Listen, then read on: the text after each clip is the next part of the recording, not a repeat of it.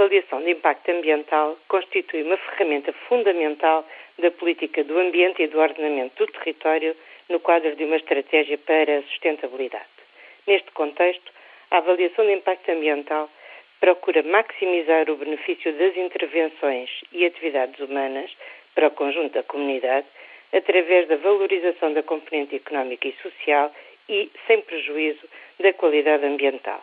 Este procedimento tem vindo a revelar-se a nível mundial e, em particular, na União Europeia, um instrumento preventivo essencial nas políticas do ambiente e do ordenamento do território, em particular desde a aprovação da primeira Diretiva Europeia em 1985. A sua transposição para o nosso direito interno teve lugar em 1990.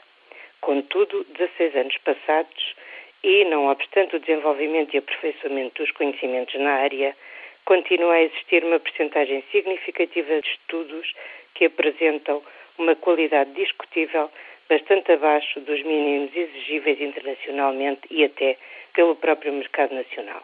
Por outro lado, são cada vez mais questionadas as capacidades de recursos humanos ao nível das comissões de avaliação, quer ao nível da própria qualificação técnica, quer pelo número crescente dos processos e da sua maior complexidade.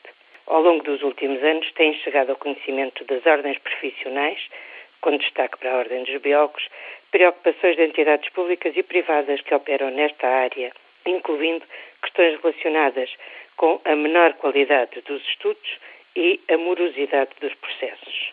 A situação atual suscita uma forte preocupação por parte da Ordem dos Biólogos e de outras ordens profissionais.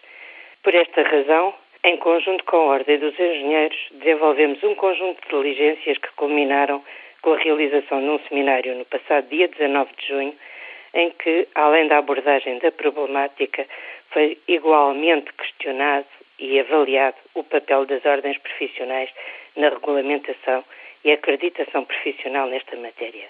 Esperamos contribuir assim para o reforço da qualidade do serviço e a confiança do mercado.